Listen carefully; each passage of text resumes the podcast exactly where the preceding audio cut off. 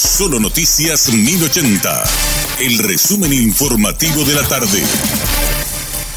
Hola, soy Richard Toñanes y este es el resumen informativo de la tarde. Un tribunal de sentencia condenó este viernes a 29 años de cárcel a Paulo Zamudio por tentativa de feminicidio luego de haber golpeado brutalmente a su expareja cuando se bajó de un bus para ir a su lugar de trabajo. Este hecho ocurrió en febrero de 2021 en el estacionamiento de una estación de servicios en Roque Alonso y quedó registrado en un video de circuito cerrado donde se ve al hombre propinar golpes y patadas a la víctima Cintia Carolina Díaz, quien quedó con secuelas de por vida e incluso fue sometida a una cirugía. A dos años del secuestro de Oscar Denis, su hija Beatriz dijo a Radio Monumental que la familia va a seguir luchando hasta que encuentren a su padre. Cumplimos tristemente dos años, siempre barajamos todos los escenarios, decían, bueno, uno, el que papá vuelva pronto y lo veamos, dos, el que, bueno, lo encontremos en, el escenario negativo y bueno, tres, que no sepamos nunca de él y ese es el escenario que, que estamos viviendo, era el peor para nosotros, porque no saber nada, esperar siempre alguna información todos los días, pasan las horas, vuelve la noche y nada de nuevo y así van pasando días, meses y llegamos a los dos años. Un calvario, un morir cada día. De nosotros dos años, la familia de Belio ocho, la familia de Don Félix cinco. Demasiado tiempo para que se siga operando de la misma manera sin algún resultado.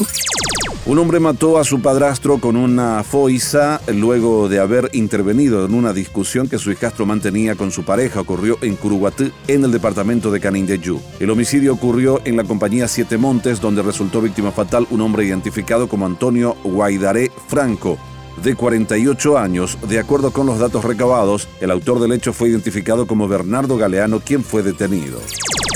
Se desconoce por qué el supuesto sicario del periodista Humberto Coronel está en libertad, luego de haber sido detenido en el 2019 por ser sospechoso del asesinato de un médico. También habría acabado con la vida de otra persona ese mismo año. Mauricio Miguel Recalde Argüello, de 25 años, pudo ser identificado como el presunto responsable del crimen gracias a varias cámaras de circuito cerrado que captaron el momento del hecho.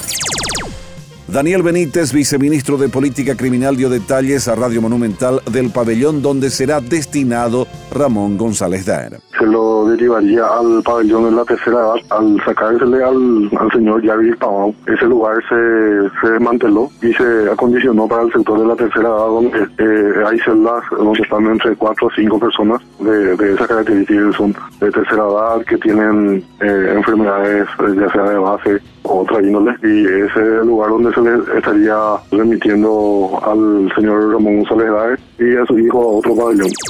En la tarde de este viernes, el senador Javier Zacarías Irún y su esposa Sandra MacLeod se presentaron en el Palacio de Justicia para la audiencia preliminar en el caso de supuesta declaración falsa. La diligencia fue ante el juez Mirko Balinotti. Esto se dio luego de rechazarse la acción de inconstitucionalidad planteada por la defensa. Sin embargo, Balinotti le dio trámite de oposición al pedido de sobreseimiento al que se allanó la fiscal Natalia Fuster. Ahora la Fiscalía General del Estado deberá ratificar o acusar.